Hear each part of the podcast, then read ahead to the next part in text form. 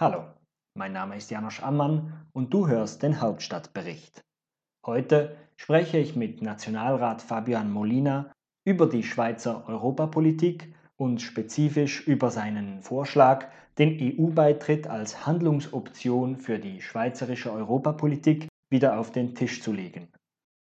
Fabian Molina hat sich aus dem Bundeshaus zugeschaltet, wo das Internet nicht perfekt ist, an zwei bis drei Stellen ist das Gespräch leicht verwackelt. Ich hoffe, dass die vereinzelten Verwackelungen dich, liebe Hörerin oder lieber Hörer, nicht allzu stark stören. Und falls jemand aus den Parlamentsdiensten zuhört bei diesem Gespräch, dann nehmen Sie das doch als Aufforderung auf, dafür zu sorgen, dass die Schweizer Parlamentarierinnen und Parlamentarier die Verbindung zur Außenwelt nicht verlieren. So viel zur Einführung. Viel Spaß beim Gespräch mit Fabian Molina. Herzlich willkommen, Fabian Molina, zum Hauptstadtbericht. Vielen Dank für die Einladung. Kurz nach der Beendigung der Verhandlungen zum Rahmenabkommen veröffentlichten Sie einen Blogbeitrag unter dem Titel Das Rahmenabkommen ist tot, es lebe Europa.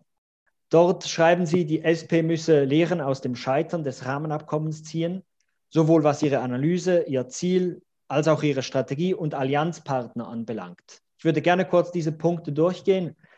Welche Lehren soll die SP aus ihrer europapolitischen Analyse ziehen? Die SP war immer die Partei der europäischen Integration, weil für uns als internationalistische Partei klar ist, dass die großen Probleme unserer Zeit nur gemeinsam gelöst werden können und die Europäische Union ist der Ort, an dem die großen Zukunftsfragen entschieden werden. Jetzt ist es so, dass die Schweiz nach dem Scheitern des EWR sich für einen europäischen Sonderweg entschieden hat. Die bilateralen Verträge, die eigentlich keine bilateralen Verträge sind. Und äh, damit hat sich die Schweiz unsouverän Teil des äh, europäischen Projekts oder zumindest des europäischen Binnenmarktprojekts gemacht.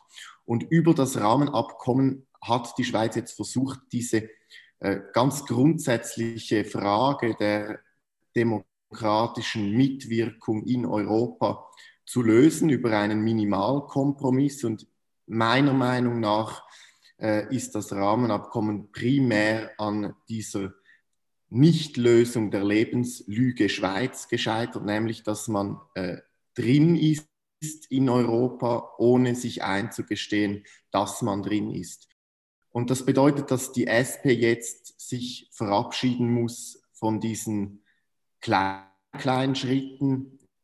Der bilaterale Weg kommt, ohne dass jetzt äh, das Rahmenabkommen äh, ein unerwartetes Revival erleben würde, sowieso zu einem Ende und das bedeutet, es bleiben auf dem Tisch nur noch der Beitritt zum EWR und der Beitritt zur EU. Und ich glaube, diese Position oder eben auch diese Analyse, die gemacht wird, die muss jetzt offensiv vertreten werden, um eben neue europapolitische Allianzen schmieden zu können. Jetzt haben Sie ähm, die Lehren für das europapolitische Ziel gerade schon vorausgenommen welche Lehren soll die SP für ihre Strategie und, und die Allianzpartner, die sie sich wählt, für, für diese Strategie ziehen? Die SP hat das Rahmenabkommen mit wirksamem Lohnschutz unterstützt, weil es ein Kompromiss war für eine Stabilisierung dieses sehr langsamen Weges der europäischen Integration der Schweiz. Und das Scheitern des Rahmenabkommens markiert auch das Ende äh, des bilateralen Weges, dieses Sonderkonstrukts, das besagt, man kann sich wirtschaftlich integrieren, ohne dass man politisch mitbestimmen soll. Und das bedeutet, die SP muss jetzt zurück auf ihre Grundsatzposition, die sie seit Jahrzehnten äh, in ihrem Parteiprogramm verankert hat, nämlich dass nur eine Vollmitgliedschaft der Schweiz die Mitwirkung am europäischen Projekt ermöglichen kann.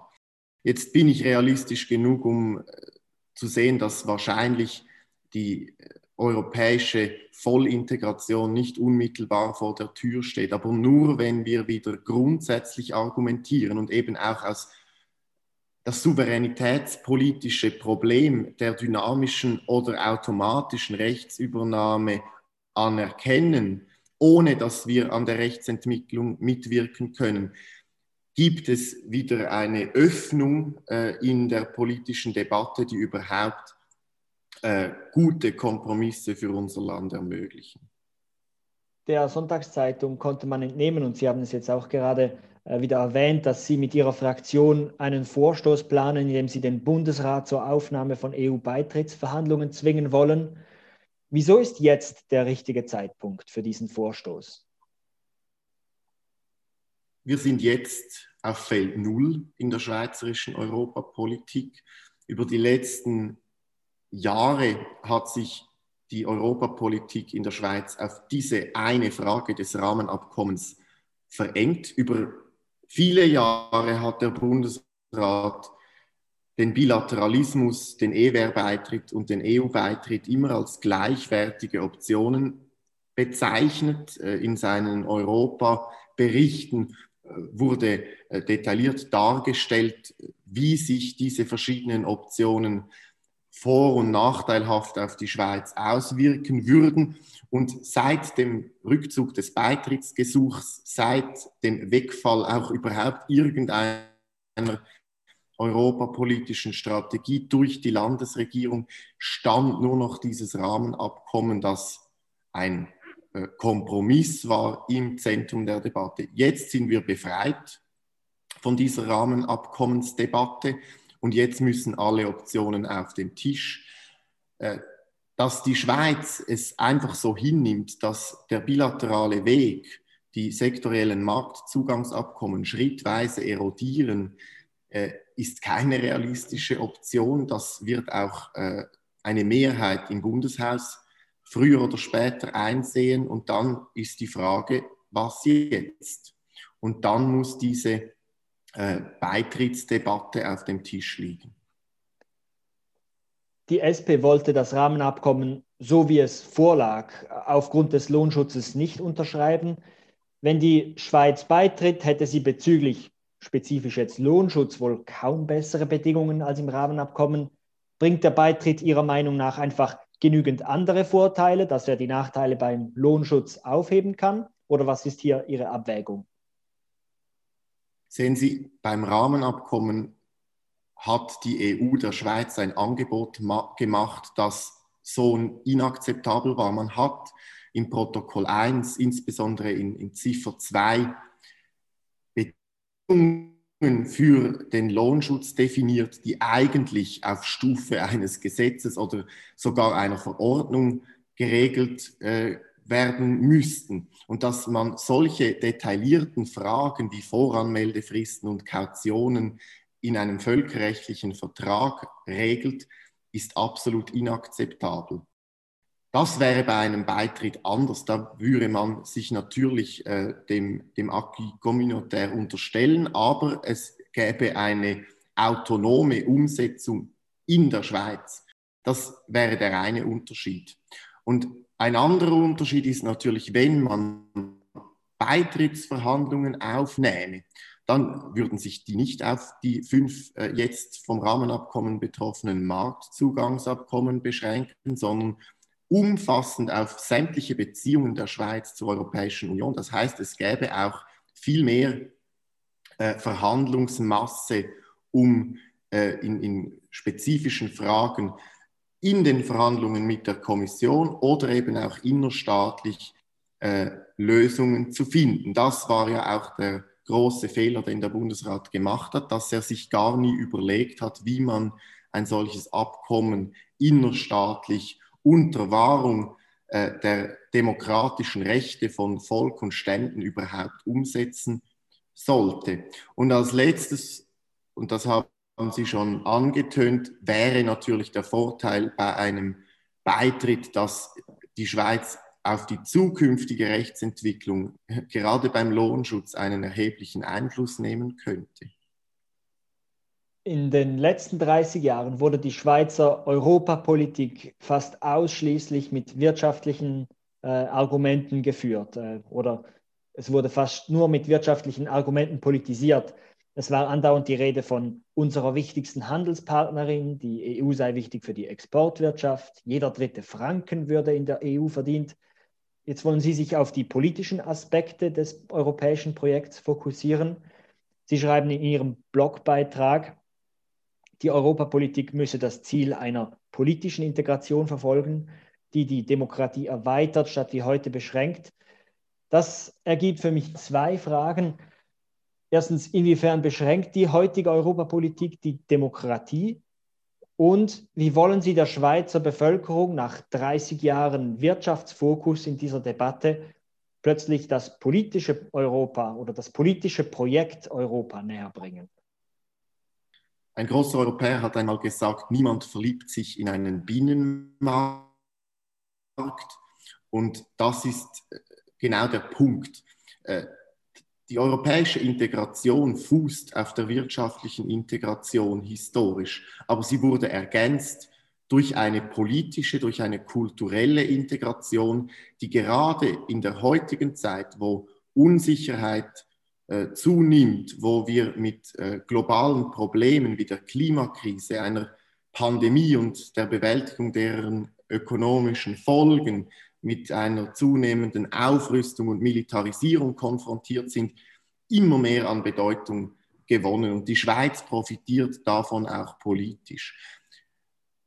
Die reine Fokussierung auf die wirtschaftlichen Vorteile hat aber in der Schweiz und ich glaube auch in anderen europäischen Ländern den Rechtspopulisten den Weg geebnet, weil sie zu Recht argumentieren äh, mit dem Herzen, mit den Emotionen, dass wir an Souveränität verlieren. Und im Falle der Schweiz stimmt das auch. Wenn wir uns anschauen, was die Antwort des Bundesrates jetzt auf den Abbruch der Verhandlungen zum Rahmenabkommen ist, dann ist es ja äh, schon paradox, dass man äh, sagt, wir wollen keine Souveränität abgeben im Rahmen definierter Prozesse, aber wir übernehmen jetzt, wo immer möglich, europäisches Recht undiskutiert und versuchen so eine Äquivalenz herzustellen. Etwas Unsouveräneres gibt es gar nicht und das ist eigentlich schon die Strategie der Schweiz äh, seit Einführung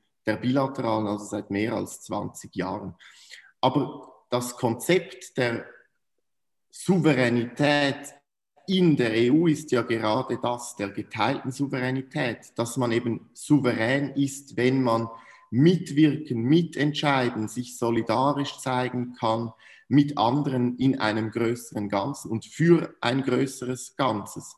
Ich glaube, dass man die Herzen und den Verstand der Menschen in der Schweiz nur dann für die europäische Idee gewinnen kann, wenn wir eben politisch argumentieren, wenn wir erklären, dass wir ein erstarktes China, das sich über internationale Regeln hinwegsetzt oder eine Klimakrise nur dann äh, konfrontieren und lösen können, wenn wir gemeinsam mit anderen äh, um Lösungen ringen und, und Lösungen durchsetzen. Und diese Diskussion, die hat in der Schweiz in den letzten 30 Jahren gänzlich gefehlt.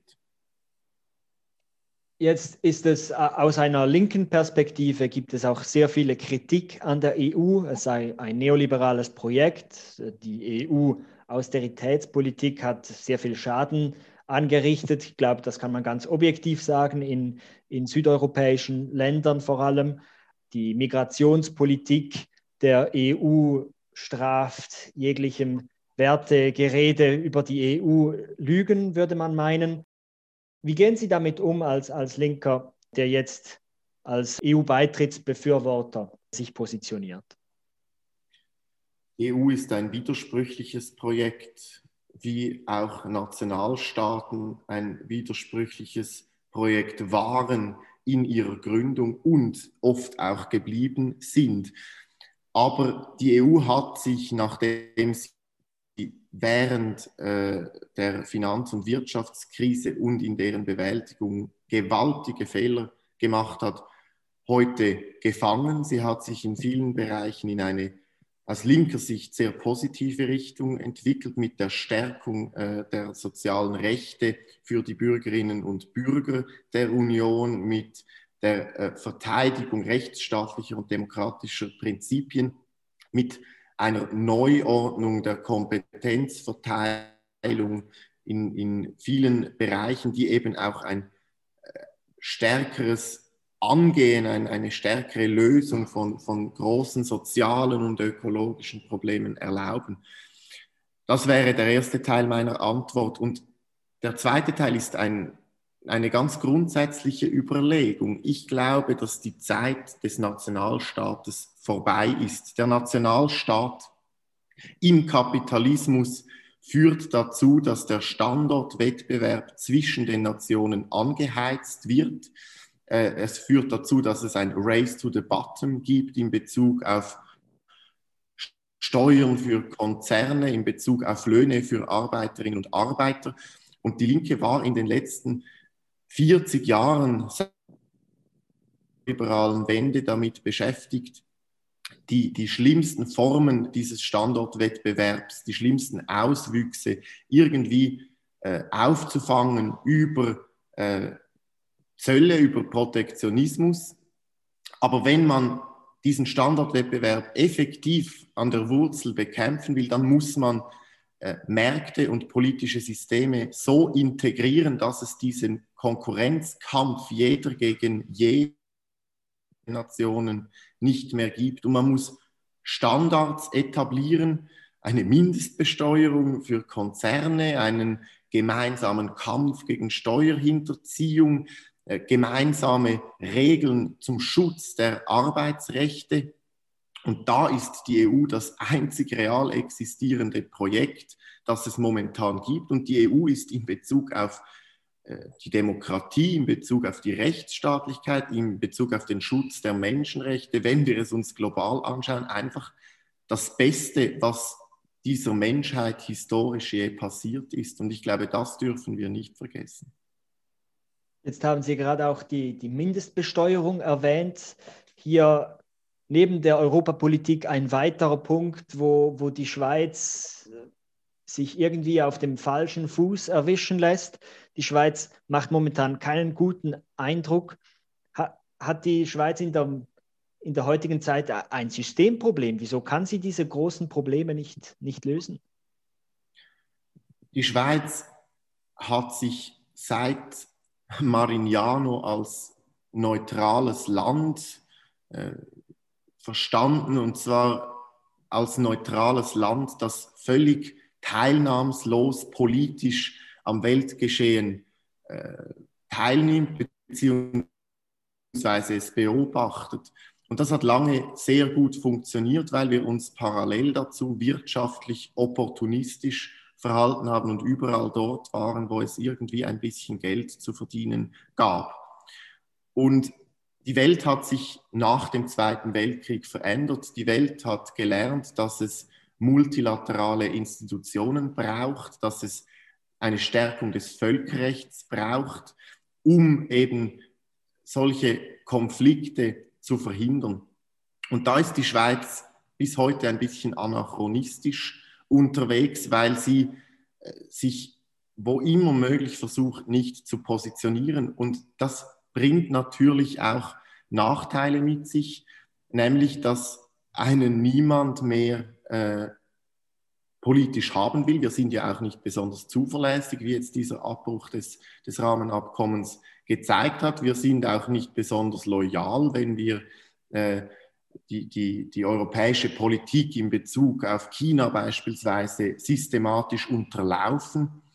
Und da wird sich die Schweiz irgendwann entscheiden müssen, will sie teilhaben an der äh, Entwicklung der internationalen Regeln hin zum Guten oder will sie als Zuschauerin weiterhin abseits stehen und hoffen, dass es dann schon in die richtige Richtung geht. Zum Preis, dass einen einfach niemand mehr äh, als Freund haben will. Kommen wir zurück zum, zum EU-Thema. Wenn die SP den EU-Beitritt wieder lautstark verlangt, hat dies den Vorteil, dass es den Diskussionsraum erweitert. Sie haben das auch schon erwähnt.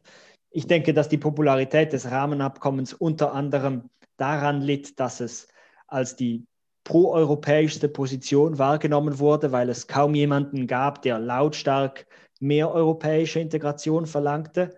Dabei war es eigentlich nicht viel mehr als eine technokratische Kompromisslösung für die Wirtschaft.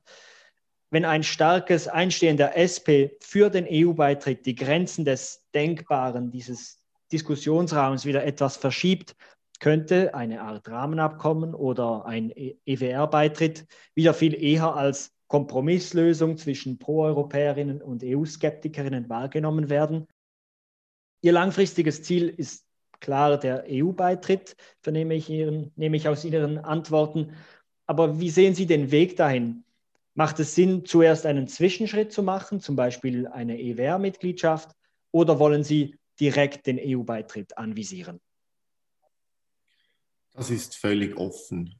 Das hängt insbesondere davon ab, wie sich jetzt auch die anderen Parteien positionieren werden. Und ich glaube, es wird der Schweiz äh, helfen, wenn, wenn die Debatte jetzt breit geführt wird. Und es ist auch eine Chance für die SP, hier wieder eine Führungsrolle zu übernehmen. Es ist ja schon interessant, dass die Partei, die sich bedingungslos hinter ein noch nicht fertig verhandeltes technokratisches Abkommen, wie Sie es genannt haben, gestellt hat, die GLP jetzt auch nicht weiß, wie es weitergehen soll. Herr Großen sagt in Interviews, dass der EWR jetzt zu prüfen sei. Also besonders proeuropäisch klingt das für mich nicht.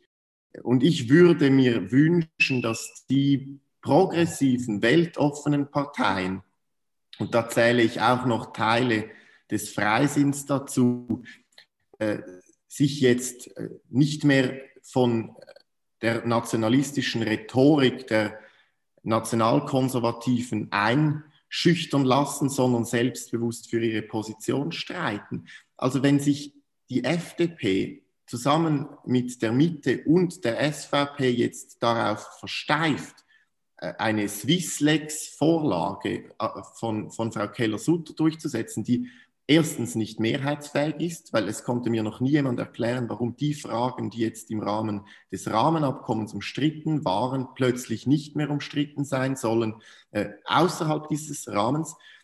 Und wenn sie sich davon verabschieden, die Rechtsentwicklung auf europäischer Ebene und deren Einfluss auf die Schweizer Politik irgendwie zur Kenntnis zu nehmen, dann werden wir äh, mittelfristig in einer Katastrophe landen. Ich stelle fest, dass seit dem Abbruch des Rahmenabkommens bei einigen diese Lebenslüge Schweiz noch zugenommen hat und was äh, ja, das rechte Spektrum momentan macht, ist wirklich Vogel-Strauß-Politik. Und da hoffe ich, dass eben eine solche Europadebatte über die Vorteile der demokratischen Mitwirkung in Europa auch einen Einfluss auf die Position der gemäßigt progressiven Kräfte in diesem Land hat. Die letzten Umfrageresultate, die, die ich sah, zeigten, dass etwa 80 Prozent der Schweizer Bevölkerung gegen einen EU-Beitritt ist. Nun bin ich immer etwas skeptisch, was solche Umfrageresultate anbelangt. Solche Meinungen können sich relativ schnell verschieben, wenn, wenn die Diskussion sich verändert. Aber klar ist, dass die SP einen EU-Beitritt nicht alleine durchdrücken kann.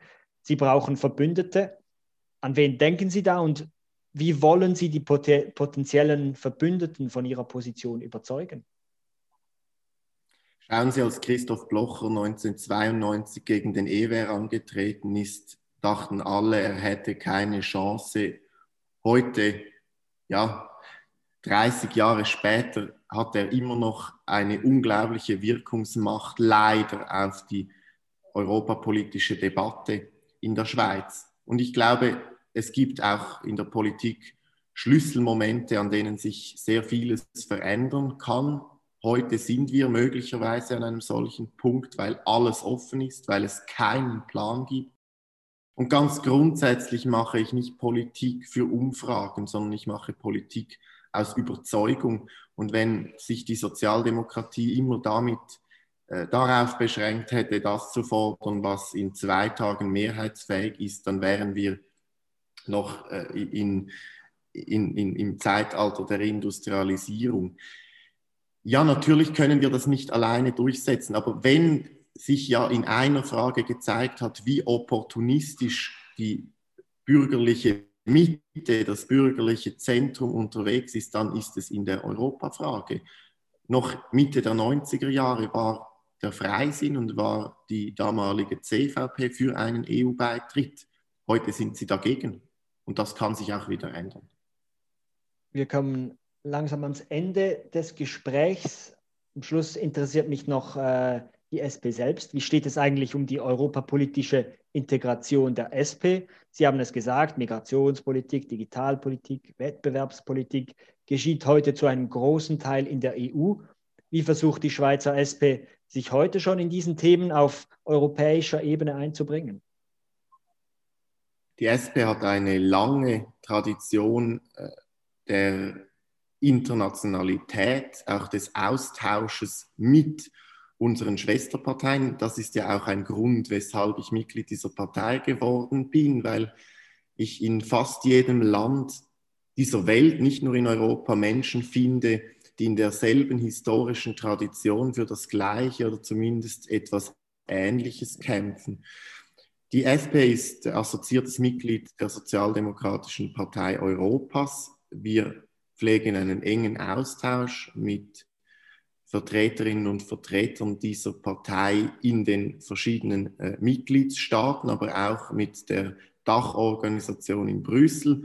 Äh, verschiedene Mitglieder meiner Fraktion nehmen regelmäßig an thematischen Sitzungen zu den Themen, die Sie angesprochen haben, teil und äh, lernen dadurch auch viel, können uns einbringen und haben in vielen Bereichen einen Wissensvorsprung durch diese aktive Mitwirkung.